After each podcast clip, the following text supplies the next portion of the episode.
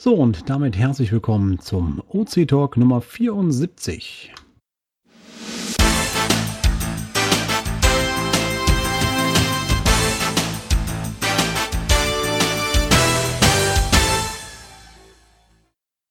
Und wie es sich so gut gehört, fangen wir mal wieder von unten nach oben an. Wer sich vorstellen möchte, darf Hallo sagen. Hallo, hier ist Angelika Akadogesu aus dem Raum Ulm. Hallo, hier ist Mika aus Berlin. Ich bin im Support zuständig oder tätig. Hallo, hier ist Linie 11 aus Trier. Servus aus München, hier ist der Schatzforscher. Hallo, hier ist Frosch vom Tal. Irgendwo im Ruhrgebiet auf der Autobahn. Hallo, hier ist Eismann 0815 aus Berlin. Moin Moin, hier ist Frage der aus Glücksburg. Hallo, hier ist Leistner 112 aus Rudolstadt. Ja, und wir haben noch Schweinegäste da. Dann stelle ich mich noch vor, ich bin Clan Family Mirko aus dem schönen Niederrhein-Förde. Ja, wir blicken mal wieder zurück auf den letzten OC Talk. Ist ja schon wieder ein Monat her und äh, ich glaube, so richtig viel Feedback kam da wieder nicht, oder? Hm, ja, ein bisschen kam was und zwar nicht nur zum OC Talk selber, sondern auch zu einem Thema, worüber wir im OC Talk geredet haben und dazu einem Beitrag. Und zwar dankt Fabian Ritter nochmal für unseren Beitrag zum Beginn der Fledermaus-Schutzzeit. Der kommt zwar jedes Jahr, ähm, aber offenbar hilft es immer noch wieder, dass wir das erwähnen und darauf hinweisen. Und da hier nochmal der Hinweis, solltet ihr noch Caches haben in Höhlen oder anderen Orten, wo eben Fledermäuse aktiv sind, ähm, achtet darauf, dass die Cacher jetzt nicht mehr aktiv sind und deaktiviert die Caches bitte. Danke. Wir hatten aber auch noch andere Kommentare, sogar zum letzten OC Talk. Und zwar waren das insgesamt zwei Kommentare. Einmal möchte äh, Palk ein großes Lob an den OC Support loswerden, ähm, die immer sehr zeitnah aktiv äh, werden und zum Beispiel bei doppelt gelisteten Caches ähm, auf der einen Plattform, die dann auch passend archivieren und das wird immer nie lange dauern ähm, und genau, er freut sich sehr darüber und dankt für die Arbeit des Supports. Und dann habe ich noch einen Kommentar geschrieben und zwar hatte Iceman ja im, ich glaube im letzten oder im vorletzten ähm, OC-Talk gewünscht, dass man über die Kommentare doch lustige Logs ähm, ja, reintut, also ähm, kommentiert. Und mir ist einer aufgefallen, der ist im, in Reimform. Ich lese ihn euch mal vor. vor. mit meiner äh, angeschlagenen Stimme. Worte gibt's mit Schlag und Baum. Im Duden steht's, man glaubt es kaum. Wir gehen nach vorne und dann zurück und suchen nach des Keschers Glück. Ein Schlagloch füllt den Schuh uns voll. Ein Baum als Wirt scheint auch nicht doll. Drum schlagen wir uns durch die Bäume und auch noch durch die Zwischenräume und dann ganz schnell auf einen Schlag finde ich das Ding, das ich so mag. Dann sage ich Tschüss zu allen Bäumen, heute Nacht werde ich wohl von euch träumen. Und sag auch Tschüss zum netten Schatz und mach dann anderen Keschern Platz. Jo. Das war ein Log zum, muss ich jetzt mal anklicken kurz. Der Cache heißt Schlagbaum und hat die OC-Nummer OC11925. Und der, der es geschrieben hat, war der User Bush N, also Bushen, also Bush und dann noch ein N dahinter. Auf jo. jeden Fall kreativ, schöner Beitrag, geil. Ja, also gucken, falls ihr, genau, und falls jemand anders noch ein schönes Log findet oder was Lustiges hat, äh, einfach dann in die Kommentare. Ne? Genau, da bin ich mal gespannt, ob noch ein paar Meldungen in dieser Richtung kommen. Schöne Logs werden gesucht. Coole Sache. Aktuelle Themen haben wir auch und äh, ich habe bei der Titelzeile gerade gelesen, ich denke, äh, Nanu, äh, Spanien, äh, da war ich doch gerade erst. Was ist denn da?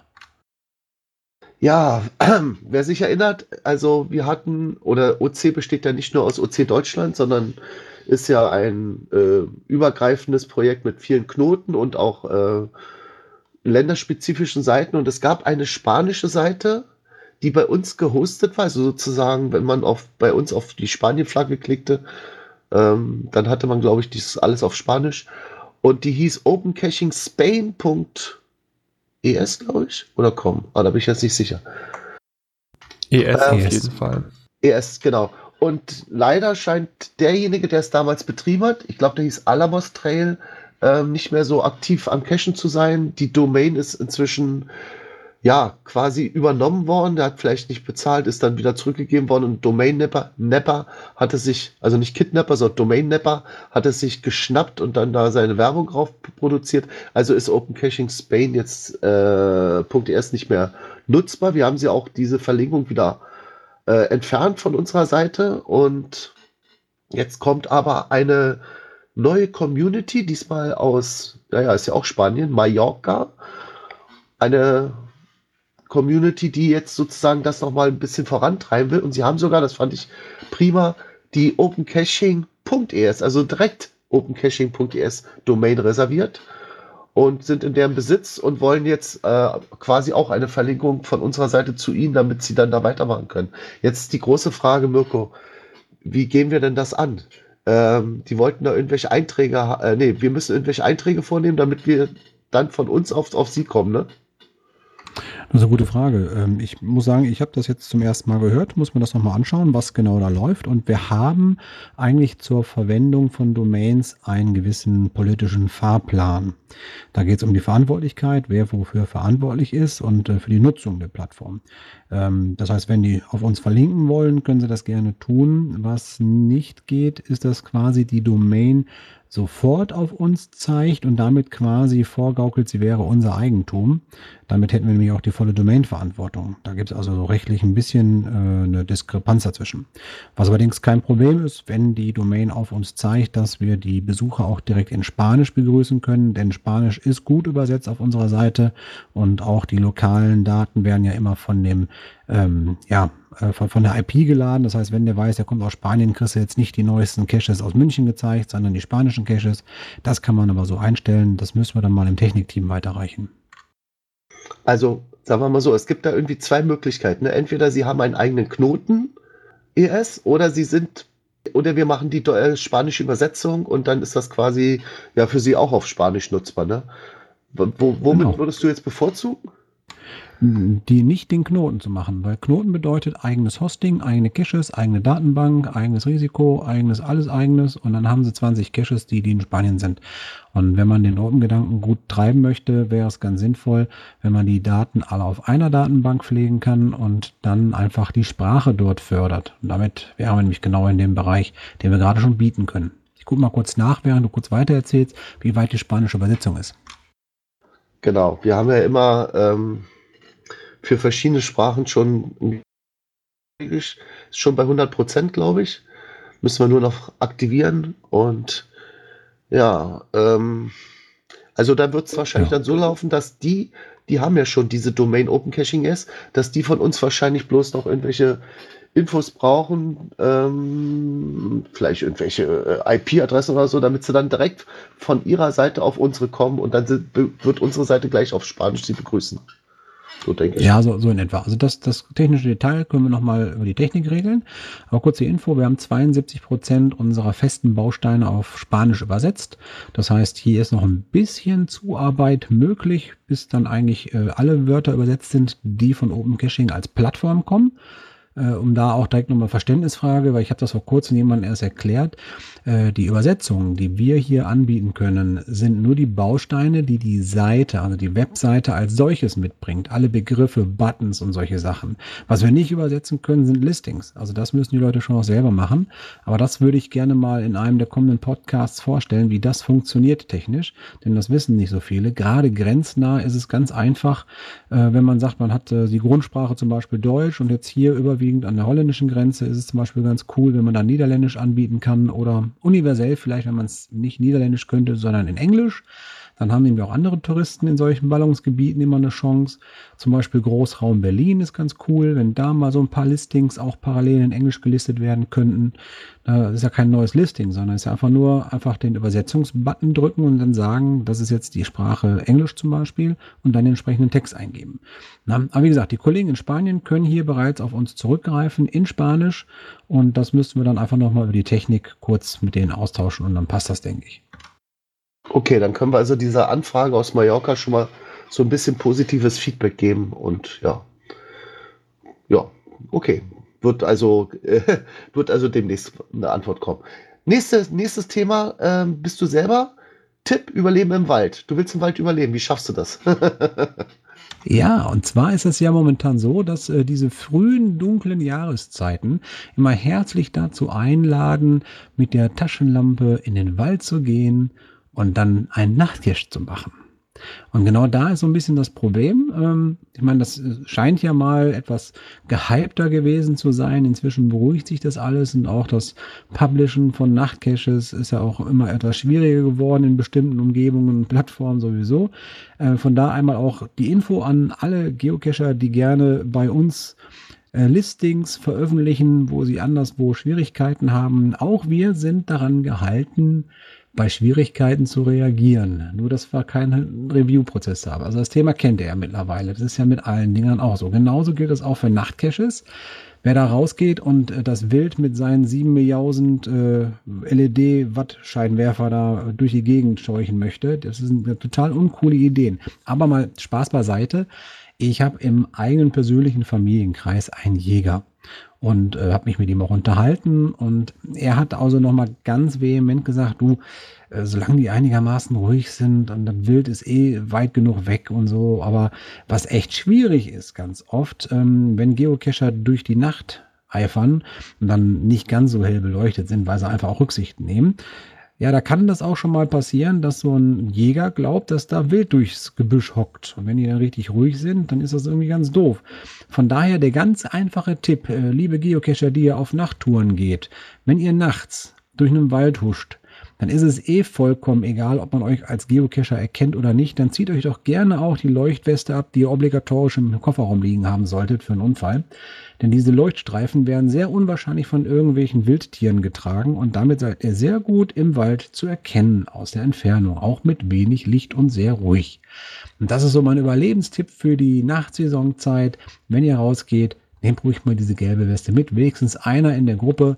Das sollte doch ein bisschen äh, funktionieren für die Leute, die da unterwegs sind. Ansonsten sieht es auch ganz cool aus. Habt ihr eigentlich auch irgendwie Geocaches äh, in der Nacht schon aufgesucht die letzte Zeit? Also ich habe et etliche Nachtcaches, müsste ich mal wieder Wartungsrunden machen, um zu gucken, weil ich suche sie ja nicht selber. Ähm, ja, mal sehen bei den anderen, jetzt weiß ich nicht. Nur mal kurz noch eine Zwischenfrage an dich, Mirko. Kam diese ähm, Meldung wirklich über deinen Jägerbekannten, weil durch Zufall auch auf Geocaching Info geocaching.de, also das, was vorher geocaching.de war, die haben jetzt einen neuen Namen bekommen, ist genauso ein Thread auch gekommen. Die verweisen auch darauf, dass es da Probleme gibt und man sich bitte ähm, kenntlich machen soll im Wald. Ja, nee, das ist schon parallel richtig. Ich habe das Gespräch auch so gesucht und äh, auch da kam der Tipp mit der Weste raus. Deswegen habe ich es direkt mit aufgenommen. Ich habe das wohl hier am Rande mitbekommen. Bei Facebook war das, glaube ich, ne? Ja, genau. Ja, verlinken wir gerne mal, also als, als quasi Urquelle der Idee. Und äh, die Idee ist wirklich ganz gut. Also die ist wirklich sinnvoll mit den Jacken, die man im Kofferraum hat, einfach mal loszustiefeln. Wenigstens einer. Oder zumindest auch eine Stirnlampe, auf die haben auch keine Wildschweine, ne? ja, nee, aber die, die Stirnlampe, je nachdem wie hell die ist, kann es sein, dass die eher als Reflektor wahrgenommen wird. Ja, aber auch Reflektoren haben doch keine, äh, also tragen doch keine Wildschweine mit sich rum. Ja, du kennst aber den Spruch, wenn zwei orange Reflektoren sich äh, bewegen, dann nimm die ah, Füße in Hand und lauf. Ja, ne? okay, alles klar. Aber dann, Weißt du, was mich da am meisten stört? Jäger müssen doch eigentlich sicher, hundertprozentig sicher sein, ehe sie abdrücken. Und ja. wenn sie sich nicht sicher sind, naja gut. Und sie müssen. Autofahrer sollen doch eigentlich keinen Alkohol trinken bis zum ja. bestimmten Level. Machen Leute trotzdem. Also und, darauf kann man natürlich nicht setzen. Schon Berichte davon, dass Jäger aus Versehen zwischen den Augen getroffen haben. Zwar nicht tödlich verletzt, aber es passieren immer wieder Unfälle. Und mein Gott, lass uns ruhig so eine Jacke anziehen. Das Wild sieht es, die sehen das, wir sehen das. Alle sehen wir cool aus und ist halt auch ein Tipp. Na gut, Tipp ist gut. Ja, finde ich auch. Ne? Genauso habe ich, glaube ich, hier gerade als äh, nächstes Thema einen Tipp in der Liste stehen, wie man ein gutes Listing aufbaut. Jetzt bin ich mal gespannt. Da müsste jetzt Angelika was dazu sagen, glaube ich, ne? Ähm, mir ist in letzter Zeit immer wieder aufgefallen, dass, äh, dass Listings rauskommen, wo eigentlich so gut wie nichts drin steht. Es ist ein Titel drin, es sind Koordinaten und noch die Behältergröße und DT-Wertung. Und das war es dann auch schon. Äh, die, die Sucher sind bei solchen Listings meistens nicht so begeistert und oft werden die auch gleich ignoriert, was ich eigentlich schade finde. Da hat sich jemand die Mühe gemacht, einen Cache zu legen, aber weiß nicht so genau, was, äh, was, da mit dem List, was es eigentlich mit dem Listing auf sich hat. Also ein Listing, Titel ist immer drin, aber es gibt die, die Rubrik Beschreibung und da freut sich doch jeder Cacher, wenn da ein paar Zeilen oder ein bisschen mehr dazu steht, warum der Cache da liegt, was sich der Owner dazu gedacht hat, was einen erwartet bei Multis, wie viele Stationen hat es, wie, wie lange muss ich damit rechnen und so weiter. Das sind eigentlich alles wichtige Dinge, die die Sucher wissen möchten, wenn sie sich dafür entscheiden, den Cache eigentlich aufzusuchen. Oder wa- was meint ihr, was muss noch in den Listing rein? Also ich freue mich immer über Bilder. Was ist bei dir, Nils? Also ich freue mich immer darüber, wenn zum Beispiel im oberen Teil eine kurze Story ist oder wenn es denn eine Story gibt ähm, oder der Ort beschrieben wird, in dem der Cache liegt. Also einfach nützliche Informationen, so ein bisschen rundrum Informationen. Und wenn dann im letzten Teil, auch wenn wir oben bei uns im Listing zum Beispiel die Möglichkeit haben, Wegstrecke und äh, Zeitdauer anzugeben, nochmal eine kurze, sagen wir mal, Liste oder irgendwie sowas ist mit Hinweisen zum Cache, worauf man denn jetzt achten muss. Zum Beispiel, wie lange dauert der Cache ähm, von der Distanz her ähm, und auch von der Zeit her.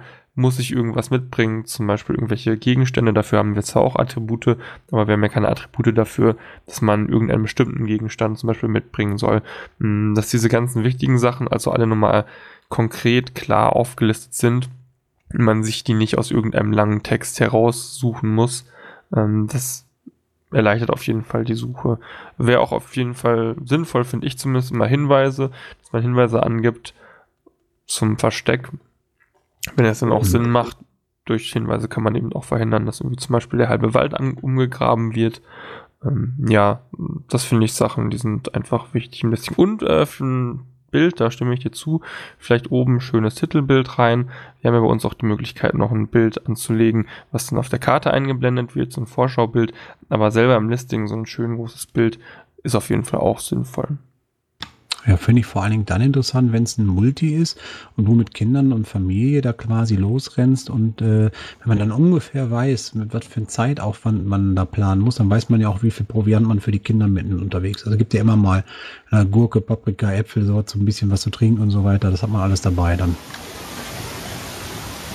Und da war vorhin vom Sleni das Stichwort Attribute. Wir haben ja sehr viele Attribute. Und bei denen ist mir eigentlich auch aufgefallen, dass die entweder gar nicht da sind oder einfach alle angeklickt werden, was dann auch wieder zu sehr viel Verwirrung führt. Welche wichtigen Attribute haben wir denn? Only, OC Only.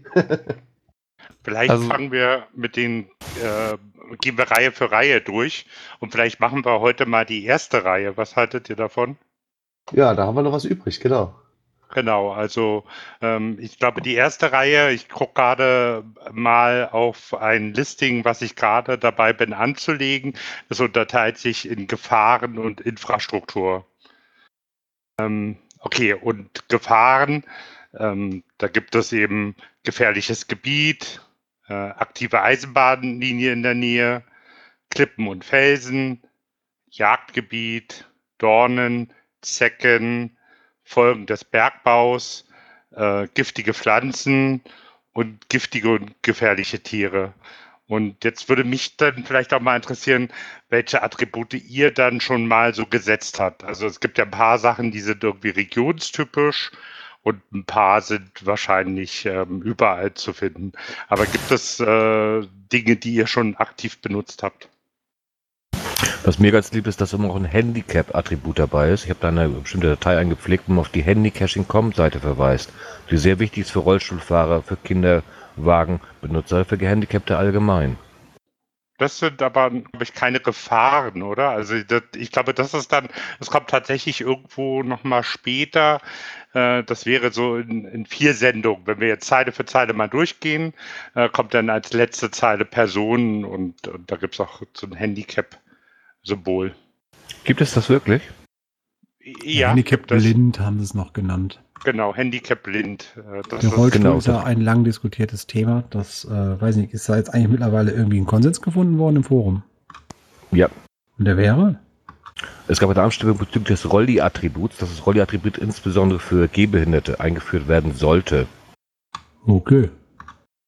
Die Diskussion läuft glaube ich, schon seit über fünf Jahren hin und her. Es wogt immer wieder sehr emotional hoch. Ja. Mir ist halt aufgefallen bei diesem, wenn wir jetzt schon bei dem Letz, äh, bei einem der letzten Attribute sind, das äh, für Sehbehinderte geeignet. Da, äh, das, äh, das kapieren manche einfach nicht und setzen dieses Attribut, weil sie denken, das ist äh, jemand mit dem Hund an der Leine oder mit dem Wanderstock. Das hat mit dem Cache eigentlich überhaupt nichts zu tun. Mit dem Wanderstock, auch gut. Der Ja, Wanderstock ist aber vorhanden in der zweiten Zeile, ne? Da längere Wanderung. Da hat er wirklich einen Stock in der Hand. Ja, doppelt hält besser. Aber wir waren ja nur in der er bleiben wir noch mal in der ersten Zeile, äh, wie Schatzforscher meinte. Also ich habe zum Beispiel dieses mit der Eisenbahn verwendet, weil das ist, äh, kommt in Berlin recht häufig vor, dass man da irgendwie was in der Nähe einer Eisenbahn hat. Wir sind ja umgeben vom, von Bahnen. Genau. Und ähm, also was ich schon verwendet habe, ist so Jagdgebiet und Dorn. Wir haben relativ viele äh, Brombeersträucher oder Brombeerpflanzen, wo man tatsächlich so durch so ein Gebiet gehen muss, wo eben auch so Brombeersträucher wachsen oder auch, ähm, ich habe auch ein, ja, so, so eine Letterbox, wo, wo man tatsächlich durch sehr dornige Pflanzen gehen muss und das erhöht dann eben entsprechend auch die D-Wertung und genau. Ähm, was mich interessieren würde, hat schon mal jemand von euch das ähm, Attribut eingesetzt, Folgen des Bergbaus? Ähm, Mirko, du vielleicht? Nee, leider, oder Gott sei Dank besser gesagt, nicht, weil Folgen des Bergbaus wären ja irgendwelche Brüche. Und äh, die gibt es zwar hier im Ruhrgebiet, aber da musste ich noch nicht bis jetzt irgendwie eine schöne Location äh, bedosen. Doch hatten wir schon ein relativ tiefer Schacht, der ungesichert ist. Ui, das ist ja richtig gefährlich. Dafür das Attribut. Und wo ist der? Der ist beim Cache Niagara in Flensburg, ein 12 Meter hoher Wasserfall, wo eben der Cache neben diesem Schacht liegt und man versehentlich wirklich in der Nacht reintreten könnte. Man kann auf die Gefahr natürlich hinweisen, aber es ist ja auch als Owner dafür verantwortlich, dass eben niemand da reinfällt. Und da ist wirklich kein Gitter davor oder so? Also könnte da, äh, wie man es da mal in Spanien mal mitbekommen hat, so ein Kleinkind da reinfallen? Es ist ein Gitter davor, aber wie man die, Ur- äh, die Cacher eben kennt, man Gitter werden überst- überstiegen, beziehungsweise man kommt aus der falschen Richtung. Das kann natürlich immer passieren. Ich dachte jetzt ein Gitter über diesen Schacht, nicht ein Gitter davor. Leider nicht. Ja, dann ist ja wirklich gruselig. Hm. Und äh, Angelika ähm, in der Schwäbischen Alb gibt es dort ähm, zwei, da gibt es, glaube ich, kein Bergbau, aber da gibt es ja Höhlen und, und auch offene Löcher. Hast du das da schon mal gesehen, das Attribut? Nee, ich habe es noch nicht gesehen. Bergbau haben wir, wir haben sehr viele Kalkbrüche und es gibt in der Gegend um Geislingen auch noch äh, Eisenminen. Aber das Attribut habe ich jetzt noch nirgends gesehen. Das, die, äh, die alten Kalkbrüche, die sind abgezäunt. Da muss man eigentlich kein so ein Attribut setzen. Und ich denke, man sieht es ja eigentlich auch, wenn man in so ein Gebiet kommt. Äh, ich würde das Attribut setzen, wenn, wenn eben, wie, wie Holger gerade gesagt hat, äh, unverhofft irgendwo ein Loch ist, was man nicht sehen kann, wo man dann reinfallen kann. Und das haben wir nicht. Ähm, dann habe ich noch ein Attribut, was ich tatsächlich auch schon mal gesehen habe oder auch mal gesetzt habe. Äh, giftige und gefährliche Tiere. Ähm, es gibt ja doch Regionen, wo so die Kreuzotter zu Hause ist. Also äh, erst heute habe ich auch so einen Cache gemacht, wo im Listing ähm, beziehungsweise den äh, Cache-Bildern oder von den ja von den Sucherbildern drin sind von Kreuzottern.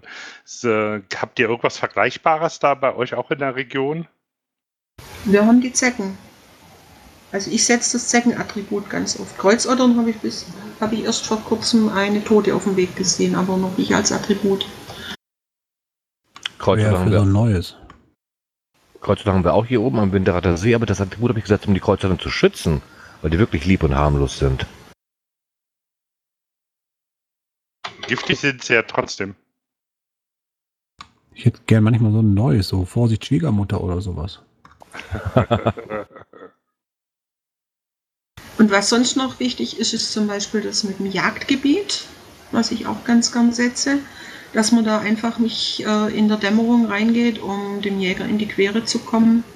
Zum einen, wie wir vorhin schon bei Nachtcaches gesagt haben, auch in der Dämmerung äh, laufe ich Gefahr, wenn ich da im, äh, im Zielgebiet des Jägers, der auf seinem Anstand sitzt, äh, rumlaufe, da, dass der mich mit einem Wildschwein verwechselt.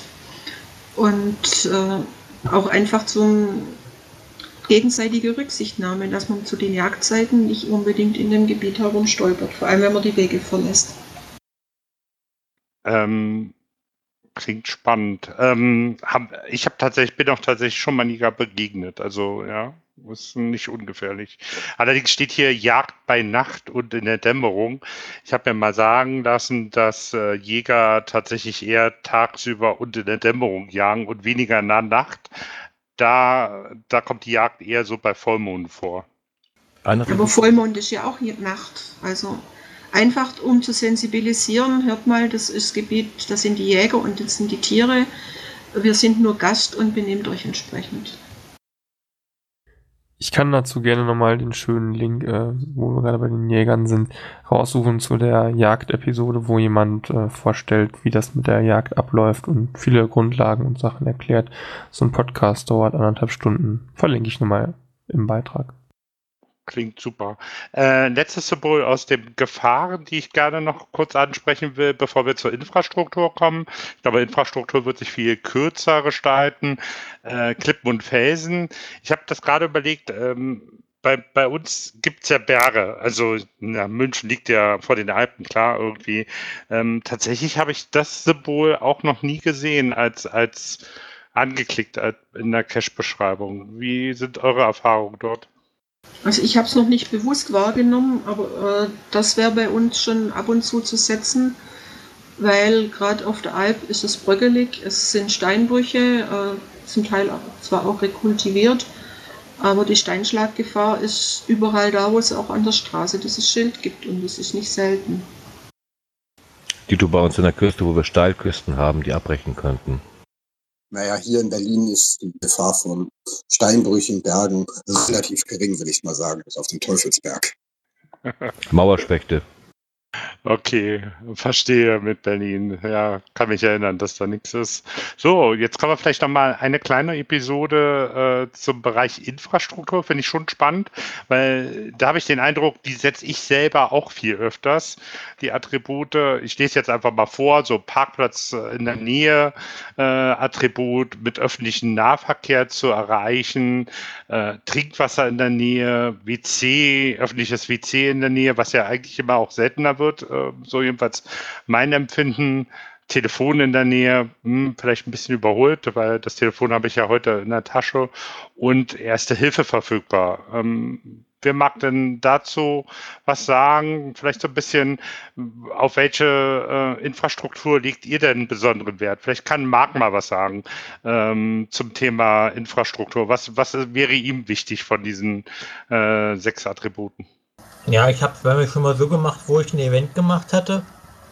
Äh, da habe ich eben Toilette in der Nähe gemacht und ich glaube, das Hilfe oder irgendwas noch mit reingesetzt. Also so bestimmte Punkte eben, die mit dazugehören. Okay, ähm, genau. Ich für mich wäre heute tatsächlich, das hat sich ein bisschen gewandelt. Ja, für mich ist der Parkplatz heute ein bisschen weniger wichtig als jetzt öffentliche Verkehrsmittel. Ähm, aber äh, das liegt einfach an, an meiner persönlichen Situation, dass äh, ich äh, heute nur ein Auto begrenzt verfügbar hat, habe. Erste Hilfe, ist das euch wichtig als Attribut? Würdet ihr das setzen? Also ich glaube, das ist ein totes Attribut, was man heute wirklich nicht braucht. Wie auch Telefon, was gestrichen werden kann. WC, naja gut, gibt es hier noch ein paar in, in, Berlin, die offen sind, also öffentlich zugänglich sind. Aber ich suche mir meine Cache nicht aus, damit ich weiß, ich kann dann eben auf Klo gehen. Nein. Wenn ihr mal auf diese, äh, auf diese Attribute äh, drüber fahrt, dann seht ihr die Erläuterungen und da zum Beispiel Telefon und bei Erste Hilfe dass man dieses setzen sollte, wenn es zum Beispiel eine Bergtour ist, wo man nicht unbedingt ein Telefon oder eine Erste-Hilfestation erwartet. Gerade in den Bergen kann man doch aus, durchaus mal in Not kommen und auch der Handyempfang kann dann nicht gewährleistet sein. In diesem Fall wäre das Telefonattribut noch angemessen. Ja, und genau darauf wollte ich auch gerade eingehen. Ich hatte jetzt die persönliche Erfahrung in Spanien gemacht. Wir haben dort auch ein paar Caches erlebt. Ähm, die haben wir zwar unterm Strich nicht wirklich gefunden, aber dafür eine sehr hervorragende, tolle Landschaft sind wir in den Bergen von Spanien äh, hochgewandert und haben da tolle Aussichten genossen. Aber auch genau da kein Trinkwasser, keine Erste Hilfe. Aber zum Glück hatten wir LTE. Also äh, der Tag war für die Kinder gerettet. Okay, klar. Ähm und die Attribute sind eben gedacht, um sie eben an, so, äh, an solchen Listings zu setzen, wo man die nie in, äh, in der Stadt gelistet sind, wo man eben nicht erwartet, dass, dass man ein Telefon vorfinden kann oder äh, eine echte Hilfestation oder auch Trinkwasser. Ist halt die Frage der Sichtweise, ne? Stimmt. Gut, ähm, mit dem Parkplatzkram, da habe ich es auch schon mal gesetzt. Aber das waren bei mir, glaube ich, nur 300 Meter bis zum Parkplatz. Also daher war das nicht so wild.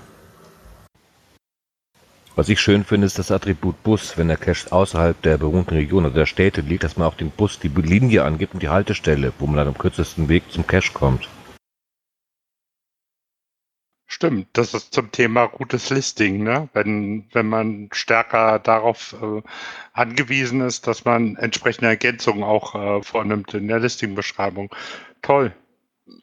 Ich glaube, ähm, wenn ihr einverstanden seid, dann würden wir einfach beim nächsten OC-Talk mal die Obergruppen der Weg, Wegpunkte und allgemein beschreiben.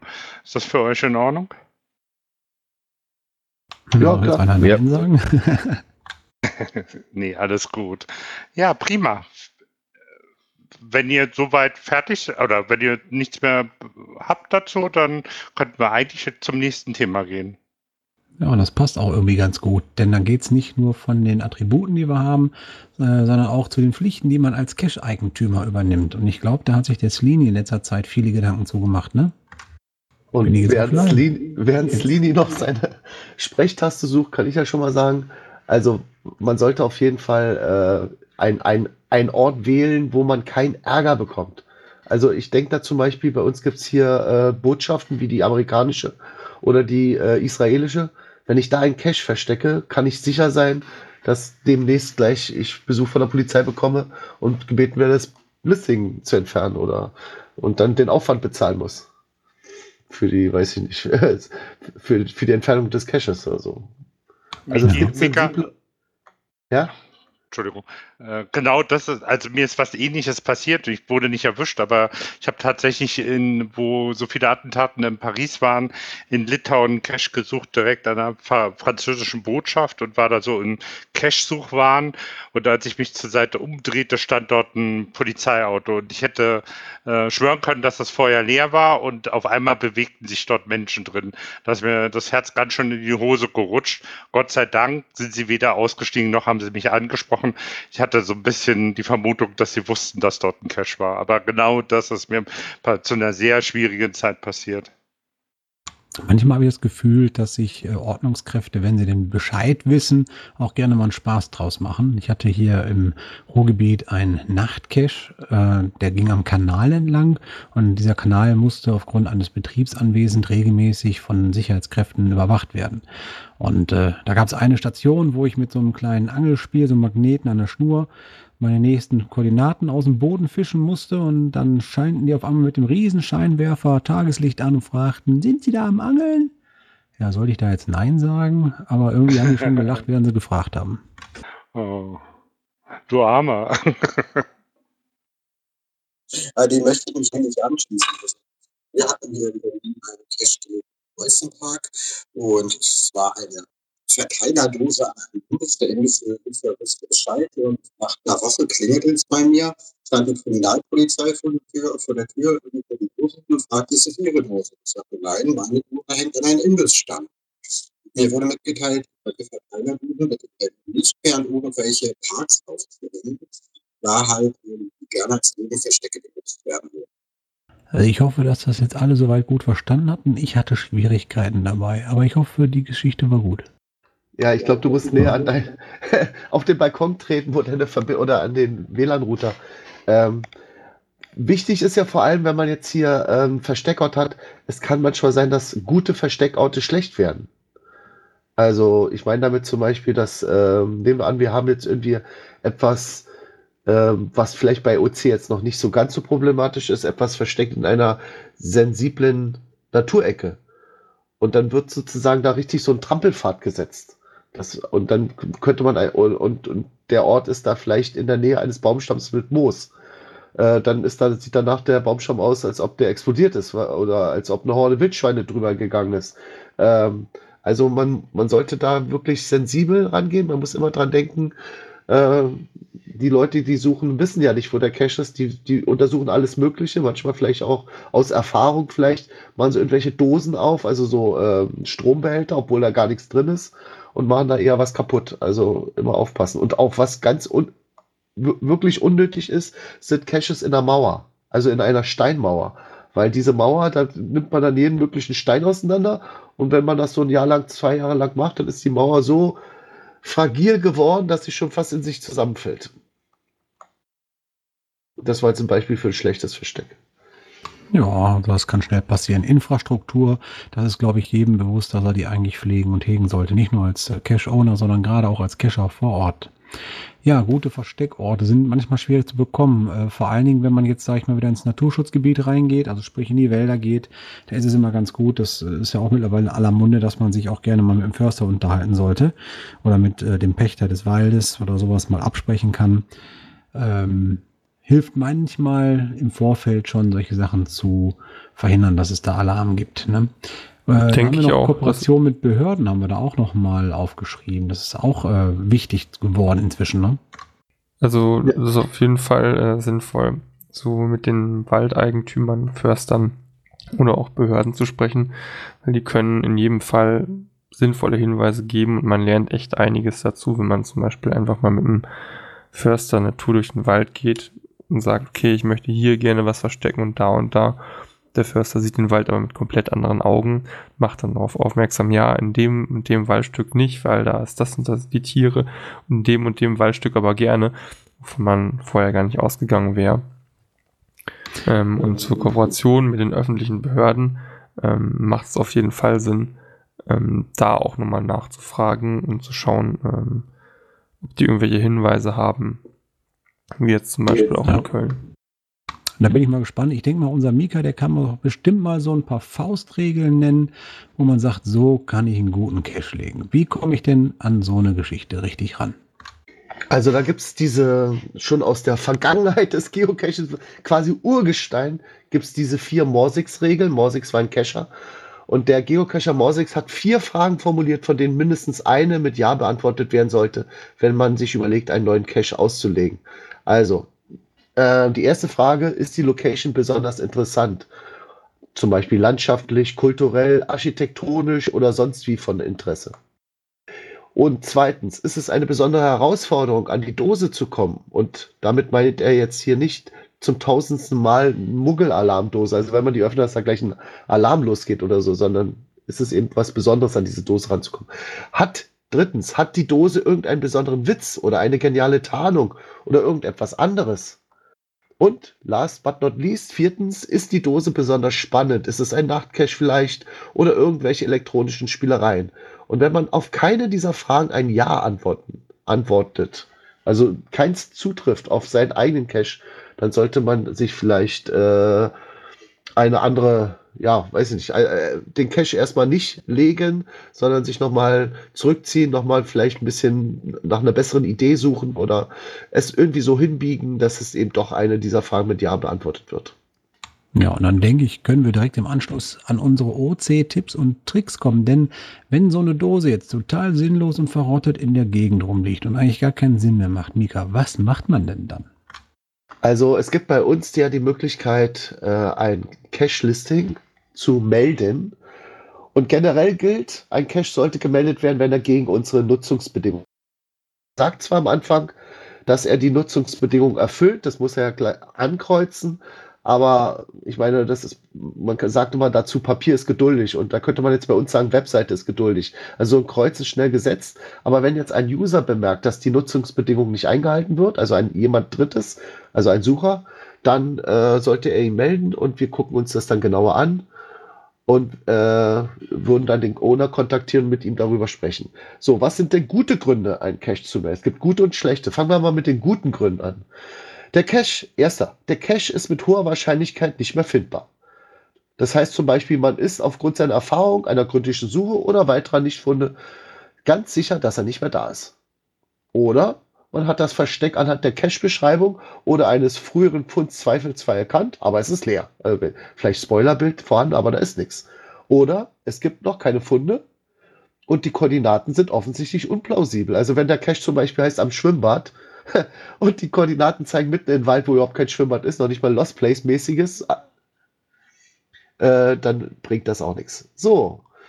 Ein weiterer Grund ist, der Cache ist nicht mehr anhand der Beschreibung auf OC findbar.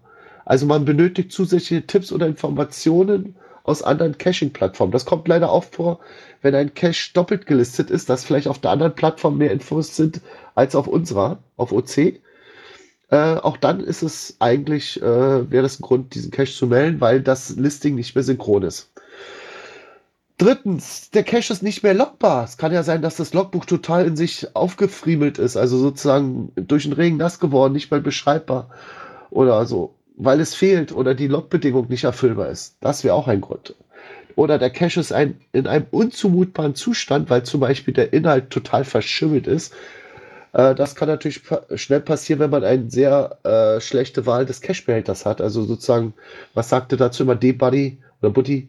Äh, Filmdosen sind nicht wasserdicht. Also Filmdosen würde ich nicht dazu nehmen. Es sei denn, ihr habt ein Versteck, was an, an sich trocken ist. Dann kann man auch eine Filmdose verstecken, aber sonst bitte nicht, weil Filmdosen halten da keinen Winter durch.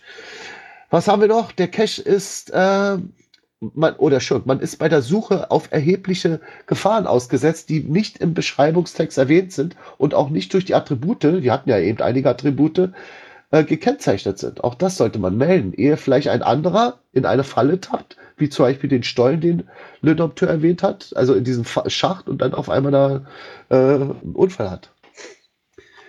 Der Cache ist kommerziell. Auch das ist bei uns nicht gewünscht. Also in Ge Gewinnerzielungsabsicht versteckt. Bitte das melden. Oder der Cache verstößt gegen Naturschutzauflagen, wenn er abseits der Wege in einem Naturschutzgebiet liegt. Solange er auf dem Weg ist, ist er okay ich weiß es nicht mehr ganz genau, Slini, weißt du es? Man kann auch noch sozusagen mit einem Fuß auf dem Weg stehen und mit dem anderen schon so, weiß ich nicht, nach rechts greifen. Das würde vielleicht auch noch gehen. Ne? Aber, aber wenn man sich wirklich entfernt, so abseits äh, des Weges ist, dann ist das schon verbunden. Und wird übrigens auch geahndet. Ja, Mika, darf ich hier reingrätschen? Ja, gerne. Aber erstmal ähm, zu Wort kommen lassen. Also an sich gilt schon das Wegegebot, wenn man den Weg verlässt, theoretisch auch nur einen Meter, dann äh, hält man sich nicht mehr ans Gebot. Wenn man jetzt natürlich irgendwie einen Baum da hat und man legt den da irgendwie an den Baum ran und man bleibt auf dem Weg stehen, dann ist das vielleicht so eine Grauzone. Aber sobald man eben das Naturschutzgebiet betritt, äh, ja, gilt es eigentlich nicht mehr. So, jetzt du, Angelika. Wir erfahren unsere Nutzer, wo eigentlich Naturschutzgebiete sind. Da können wir doch den äh, schönen Tipp geben mit Flops toller Karte, wo genau. man unten die Naturschutzgebiete an, äh, auswählen kann und dann werden die dunkelgrün eingeblendet.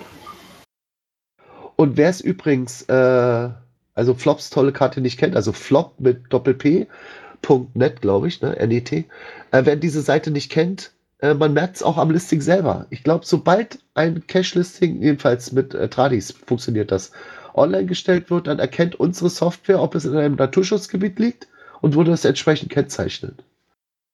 Genau, da kommt nämlich so ein kleiner Textblock rein, der darauf hinweist, in welchem Naturschutzgebiet so das liegt. Gut, ich mache mal kurz weiter. Der Cache liegt auf einem Gelände, das eingefriedet ist, als Privatgelände ausgewiesen oder aus anderen Gründen nicht von der Öffentlichkeit betreten werden darf. Und aus der Beschreibung ist nicht ersichtlich, dass der Eigentümer des Grundstücks dies erlaubt hat. Also ich kenne einen Cache aus Flensburg, da haben die Owner ihr Cache auf eigenem Grundstück gelegt, das ist ja dann erlaubt, das ist ja ihr Grundstück.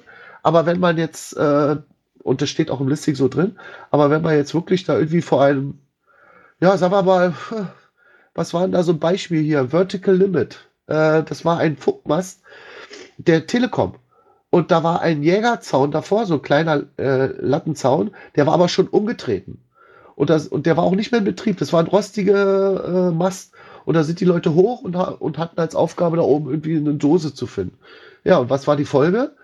Irgendwann hat die Telekom sich gemerkt, dass da Leute auf ihrem Grundstück sind, hat sich dann alle Cacher, die da gelockt haben, die Namen geben lassen und dann äh, vor Gericht dann Verfahren angestrengt. Und die sind nur rausgekommen, indem sie eine dreistellige äh, Eurobetrag als, äh, als Strafe zahlen mussten. Also, äh, weil das eben Privatbesitz ist oder Privatgrundstück ist. Und da hat niemand was zu suchen.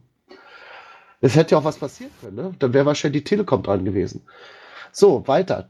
Ja, äh, Moment noch, ich wollte noch eine Ergänzung machen, darf ich dich unterbrechen.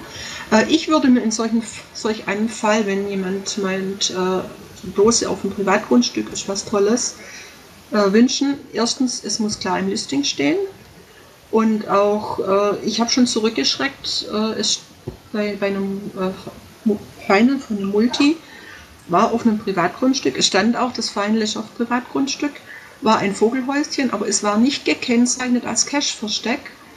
Und man musste eben so 40 Zentimeter über den Zaun greifen. Das mache ich dann nicht, wenn dann keine genaue Kennzeichnung da ist, dass dies das Geocache-Versteck ist, weil ich könnte mich ja vertan haben und äh, berühre dann ein Privatgrundstück. Genau. Korrekt.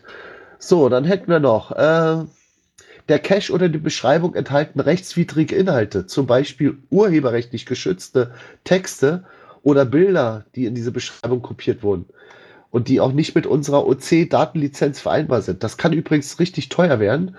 Äh, das bezieht sich übrigens, also hier bei Texten denke ich an den, äh, äh, wie heißt er, diesen Komiker Erhard, der hatte mal ein Gedicht gemacht mit der Made im Baum und irgendeiner hatte das auch mal in seinen ähm, äh, Cache-Beschreibung als Text reingetan. Tja, und heutzutage findet man ja in Google relativ viel, wenn man irgendein Wort eingibt oder einen ganzen Satz.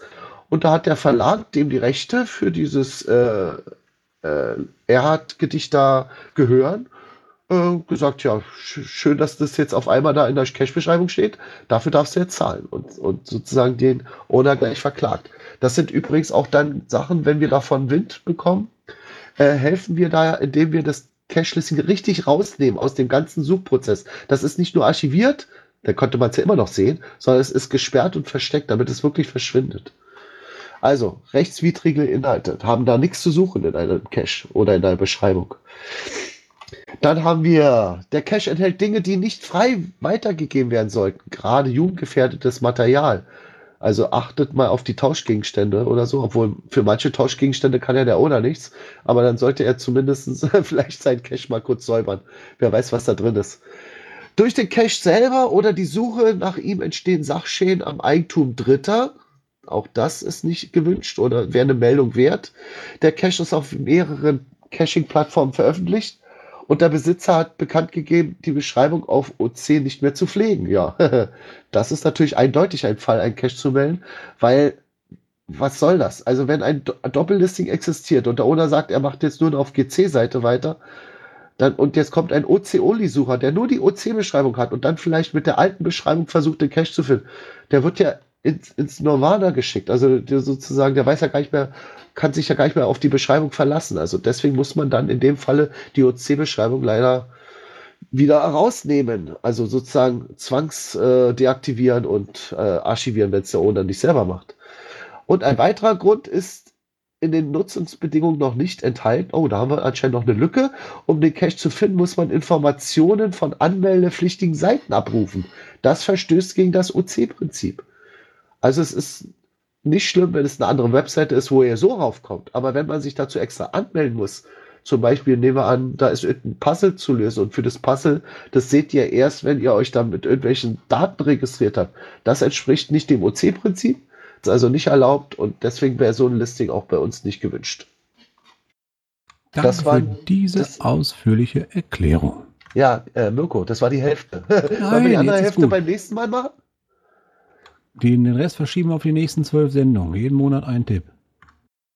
Ja, die anderen sind ein bisschen kürzer, aber du hast recht, machen wir es beim nächsten Mal. Dann haben die Leute noch einen Grund zuzuhören fürs zweite Mal. Okay, so. Wo wir jetzt wieder alle wach sind, gehen wir mal ganz schnell zur Cache-Liste des Monats. Da hat die Dogeso nämlich was gefunden. Ja, ich habe eine Liste gefunden, die ist von der Landschildkröte, die auch schon öfters hier äh, mit im Talk war. Ähm, das sind, ist eine Liste von Earth Caches, die, äh, die eben oft bei GC als Earth Cache gelistet sind. Und bei uns gibt es ja diesen Cache-Typ nicht, aber trotzdem finde vor allem ich halt mal diese äh, die Earth Caches interessant, weil man kann dadurch einiges lernen.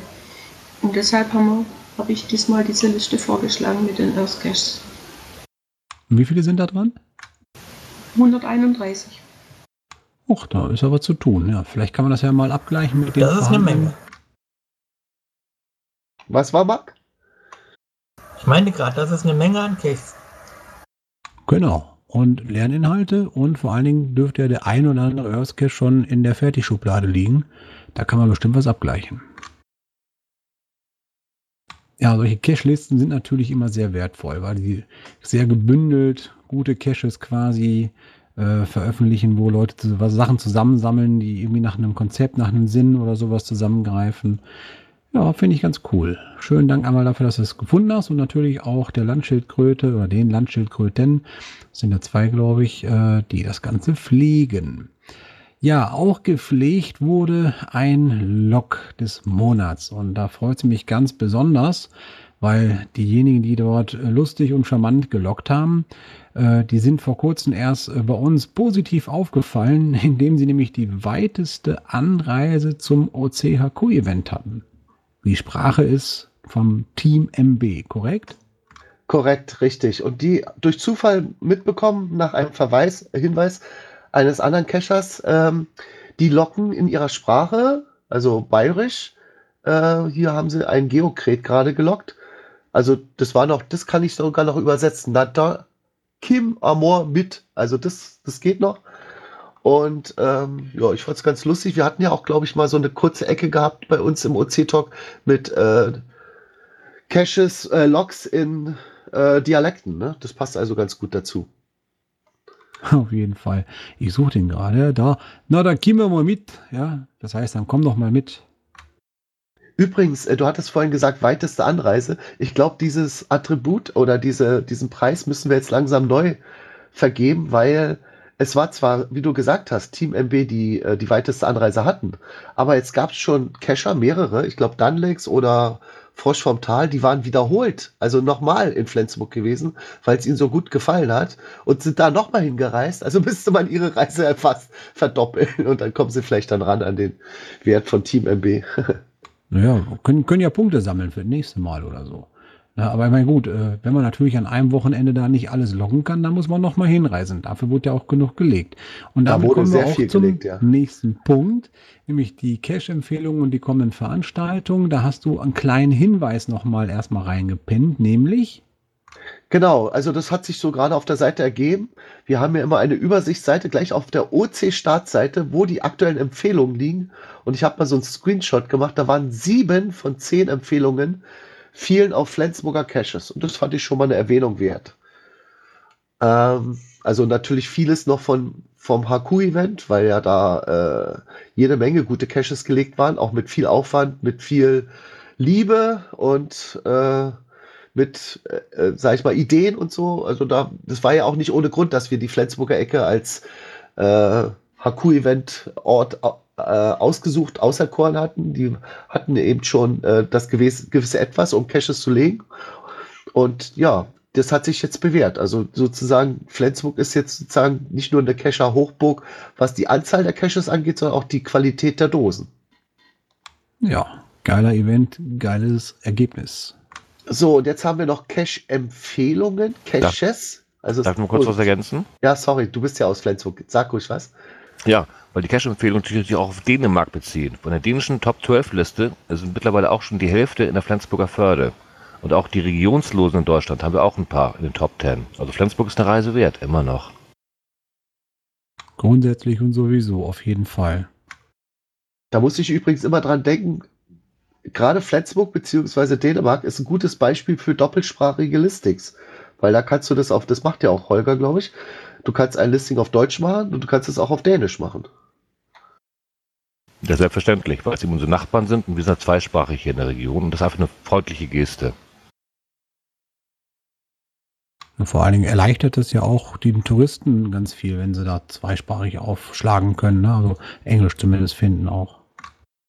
Ja, das ist unsere Hoffnung gewesen. Große Werbung. Ja, und selbst wenn man bei der anderen Plattform gerne cashen geht, äh, man kann das super kombinieren, dann hat man doppelt so viel Dosen quasi. Und das Geile ist noch nicht mal alles doppelt gelistete, sondern fast alles Unikate. Ja, sehr viele OC-Onlys, genau. Gut, kommen wir mal trotzdem jetzt zu den äh, Cache-Empfehlungen. Äh, Angelika, was hast du denn da gefunden in Innsbruck? Ja, das ist ganz neu rausgekommen am 25. Oktober in Innsbruck. Da gibt es sogenannte Dead Drops. Da gibt es auch eine Safari dazu.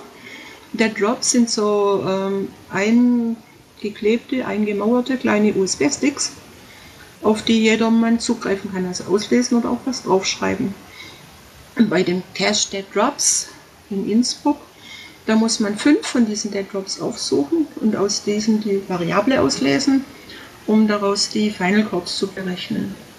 Der Zeitaufwand laut Listing ist vier Stunden und zwölf Kilometer Wegstrecke. Ich fand das interessant, vielleicht ist ja mal jemand in der Gegend und probiert es aus. Und Solange ich ja nicht irgendwelche Viren auf meinem PC habe. Oder du brauchst das richtige Betriebssystem. also, sagen wir nochmal kurz den Wegpunkt. Ich weiß nicht, ob er kam. OC15BC6. Dead Drops von dem User Speedcore. Der Name passt irgendwie. Ach ja, und äh, es gibt zu diesen Dead Drops eine eigene Seite, die heißt deaddrops.com. Da kann man sich äh, anschauen, wo der nächste Dead, Drops, äh, Dead Drop zu, äh, von, sein, von der, aus der Umgebung ist. Kannst du die mal unten reinsetzen, bitte? Ja, und für alle anderen natürlich später auch im, Erledigt. Äh, ne, so. in den Shownotes zu lesen.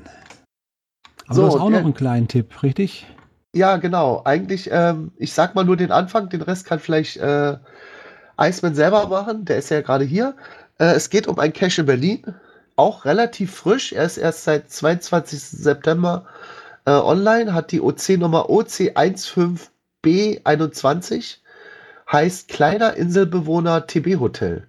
Und was daran besonders ist, es ist auf einer kleinen Insel, hat sich ein Cache versteckt, der gefunden werden möchte. Doch Vorsicht, ihr braucht, wenn ihr Pech habt, ECA. Was ist dann das Pech? Ähm, ja, beschreib mal, äh, ohne vielleicht zu viel zu spoilern. Äh, Uwe, worum geht es denn bei diesem Cache? Ja, ich möchte mal ein paar Tipps geben. Also es geht um bei diesem Cache um ein, ein Löschwasser beziehungsweise ein, ein Regenwasserreservoir, was teilweise gefüllt ist und teilweise nicht gefüllt ist. Im Winter hat man das große Glück oder im Herbst, dass meistens diese Insel nicht zu erreichen ist fußläufig, die Wassertiefe ist 40 Zentimeter und es ist mit Watthose gut zu erreichen oder mit sehr hohen Gummistiefeln. Wenn es im Sommer trocken ist, ist die Insel traumhaft zu erreichen, fußläufig. Und es ist ein wunderschöner Park mit einem ganz neuen Spielplatz. Also es lädt auch gerade Eltern mit ein. Ähm, sehr gepflegt, direkt in Berlin-Wilmersdorf. Ich kann es nur empfehlen. Ich war heute Abend noch mal da. Wir haben noch eine kleine Wartungsrunde gemacht. Der Cash ist wohl noch da. Ich habe mit dem Vorlocker äh, vorhin telefoniert und er meinte, er hat ihn etwas tiefer versteckt, als ich ihn versteckt hatte damals, aber er soll noch da sein. Auf jeden Fall viel Spaß. Ansonsten schönes Schwimmen, schönes Wandern durchs Watt oder, wenn man Glück hat, trockenen Fußes zur Insel. Genau, das ist also ein Cache, der jahreszeitabhängig erreichbar ist, sage ich mal. Oder er ist eigentlich immer erreichbar, aber manchmal ist es leichter und manchmal ist es sehr schwer. Und was ich gut finde, gerade für Berlin, der Schatz ist groß und beinhaltet äh, noch, sag ich mal, jede Menge Geschenke für den Finder. Auch das ist ja, kann sich ja ändern. Schön. Aber im Moment ist es doch der Fall. Und er bietet reichlich Platz für TBs. Deswegen heißt er ja auch TB Hotel. Gut, das waren die äh, Cache, äh, Caches, die wir eigentlich als Empfehlung aussprechen wollen. Jetzt kommen wir mal zu den Events. Fange ich mit meinem an. Newbie Event Berlin findet, im, findet ja jeden Monat statt und damit auch im November. Der Termin, den ich ausgesucht habe, ist Samstag, der 23.11. morgens um 10 Uhr.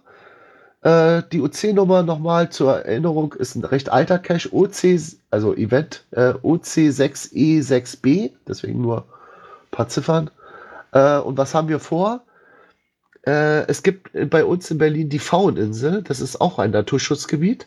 Da drauf gibt es, oder in, auf dieser Insel gibt es acht Caches und einen Multi, der allerdings außerhalb liegt. Man muss also Fragen beantworten und wenn man die Fragen zusammen hat, hat man dann die Lösung für einen Cache, der außerhalb der Fauninsel versteckt ist.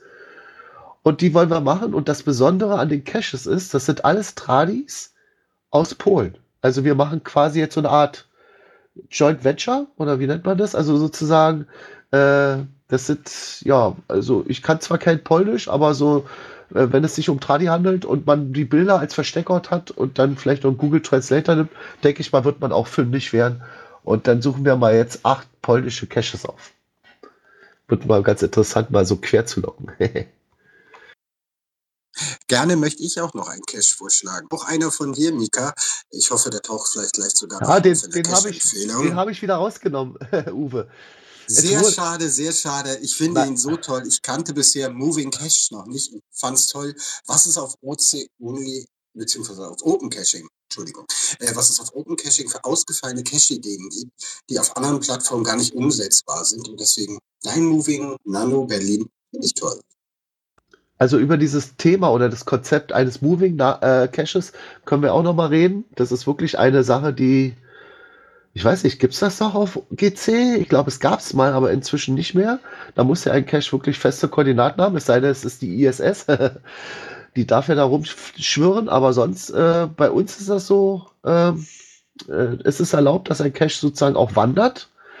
Allerdings muss man dann immer im stetigen Kontakt mit dem Owner sein. Das heißt, wenn man jetzt ein Cache, das Gute ist übrigens bei so einer Cache-Art, man kann ganz offensichtlich suchen, man kann sich, man kann sich richtig dabei beobachten lassen, ist ja egal. Sobald ich den Cache habe, nehme ich ihn mit und verstecke ihn ganz woanders. Und dann muss ich die neuen Koordinaten dem Owner mitteilen, damit er dann das Listing ändert. Und davon gibt es viele. Ich bin da nicht der Einzige. Angelika hat, glaube ich, ein kleines Feuerwehrauto, ne? Ja, ein Krankenwagen. Ah, Krankenwagen, genau. Und da gibt es ah, zig Möglichkeiten, äh, ein Moving Cache zu machen. Und äh, ja, gut. Können wir vielleicht in den nächsten OC-Talk mal rübernehmen, ohne jetzt speziell auf meinen einzugehen. Gehen wir mal weiter. Wir waren ja bei den Events. Und ein Event in diesem Monat heißt, oh, jetzt wird schwierig. In Zwochschau dampft es wieder. Das liegt in Sachsen, Kreis, glaube ich, Delitzsch. Das ist, ich wusste auch nicht, wo Delitzsch liegt. Das ist nordwestlich vom Schkeuditzer Kreuz. Das ist mir schon als Autofahrer ein bisschen bewusst. Also an der Auto, in der Nähe der Autobahn nordwestlich davon. Äh, der Termin ist Freitag, der 29.11. um 18 Uhr. Der Wegpunkt lautet OC15BC5. Und jetzt lese ich mal kurz aus Märklin, Blecheisenbahn und Lego sind neben der Anlagen der Spuren Z, N, TT und H0 und andere zu bewundern. Gartenbahn erklimmt große Höhen. Die Großanlage über 30 Quadratmeter zur Mansfelder Bergwagbahn hat viele unerwartete Details. Es gibt sogar einen Förderturm und eine Schmiede, in der gearbeitet wird. Nun endlich fährt auch eine Straßenbahn in Schwochau. Gäste wie Egon Olsen sind zu finden. Der Weihnachtsmann kommt mit der Bahn und spielt mit den Kindern im Schnee und selbst eine original englische Modelleisenbahn hat die Wirren des Brexit überstanden. Das fand ich gut. Wirren des Brexit überstanden und den Weg in den Saal zur Kugel gefunden. Also klingt nach einem lustigen Event, vielleicht für Modelleisenbahnfans. Hm, geile Nummer. Ja, sowas ähnliches haben wir hier im Ruhrgebiet auch mal gehabt. Wie einer eine Modelleisenbahn aus seiner Gartenhütte quasi zum Zaun gefahren hat, wenn man den richtigen Code eingegeben hat. Ja, tolle, super Nummer. Aber als Event? Ja, ich meine, es gibt ja auch Events, äh, die nichts mit Geocaching so direkt zu tun haben, sondern eben vielleicht ein Nebenhobby betreiben. Aber wenn man sich trifft und dann daraus wieder, sag ich mal, äh, sich gemeinsam zu Touren verabredet, warum nicht? Vielleicht lässt man sich auch inspirieren und macht sowas, wie du eben gesa- gesagt hast, hier so eine kleine Gartenanlage, äh, Garten. Äh, Eisenbahn, die dann irgendwie nach Eingabe eines Codes zu einem hinfährt und dann das Logbuch präsentiert.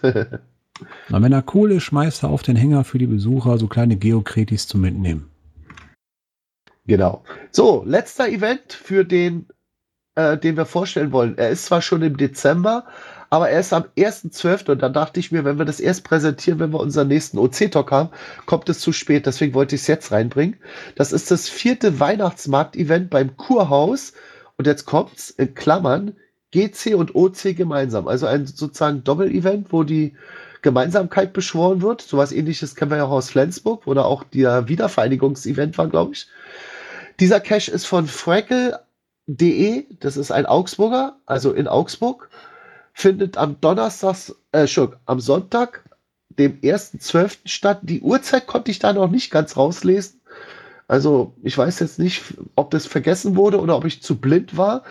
Lest es am besten selbst. Das Listing hat die Nummer OC15 Bertha Anton 5. Also OC15 BA5. Und jetzt zeige ich mal, worum es geht.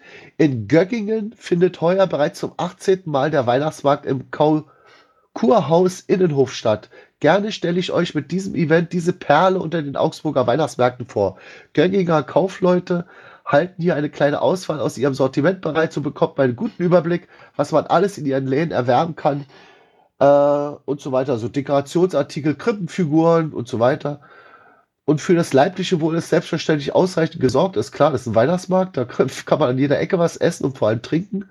Da der Markt schon lange kein Geheimtipp mehr ist, ist der Antrag entsprechend groß. Daher findet das Event außerhalb beim Roten Brunnen statt. Also achtet auf den Brunnen und wenn ihr da ein paar Leute seht, seid ihr schon in, in netter Gesellschaft.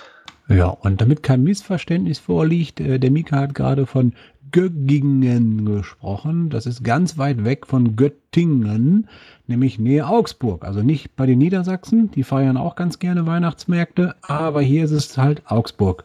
Göggingen. Das liegt an meiner verstopften Nase. Ich habe Göttingen eigentlich sagen wollen. Ja, ich, ich dachte, ich, ich mache es nochmal einfach klar. Ne? Wer weiß, wer weiß. Hauptsache, du bist beim nächsten OC Talk wieder gesund. Und lieber Mika, wann ist denn der nächste OC Talk? Was eine geile Überleitung. Ja, die Brücke ist nicht schlecht. Am 1.12. und lass mich raten, es ist ein Sonntag um 20.30 Uhr. Hammer. Ist das dann eigentlich auch schon, wo wir eine Kerze anzünden müssen? Äh, auf jeden Fall kannst du da ein Türchen aufmachen, ne? 1.12. Türchen auch, Adventskalender. Und Da kannst du, glaube ich, Zweite Kerze entzünden, die alles täuscht. Ha, habe ich mir fast gedacht. Weil wir haben bei uns äh, am 30.11. haben wir in Rudolstadt ein Event vor. Das wird lustig, weil auf dem Markt äh, kommt anstatt nee, äh, was ist das? Zam, ich glaube, äh, ja, Radio Zam kommt da und mal gucken, ob das was wird. aber ich glaube, die erste Kerze wäre es trotzdem, ne? 1.12., 8.12., 15.12., 22.12. Das ist alles noch die vierte Kerze und dann ist- kommt Weihnachten. So, noch Verabschiedung. nicht gezählt. Genau. Würde ich mal sagen, fangen wir an mit der Verabschiedung. Von unten nach oben diesmal. Wer kann denn sprechen? Hier, Marc, du bist der Erste. Ja, ich wünsche Ihnen allen noch einen schönen Tag und das sagt Markus Rudolstadt. Auf Wiederhören, auf Wiedersehen aus Glücksburg. Einen Ja, schönen Abend euch noch aus einen dem schönen Abend aus dem Ruhrgebiet. Äh, einen schönen Abend auch aus München, sagt der Schatzforscher. Schönen Abend auch von uns, Linie 11. Tschüss. Und tschüss aus Berlin. Tschüss aus dem Raum Ulm. Ja, und auch von Niederrhein sage ich Tschüss, Servus, ciao, bis bald. Der Mirko und äh, denkt dran, wenn Weihnachtsmärkte sind, lauft nicht so viel. Geht lieber Cash.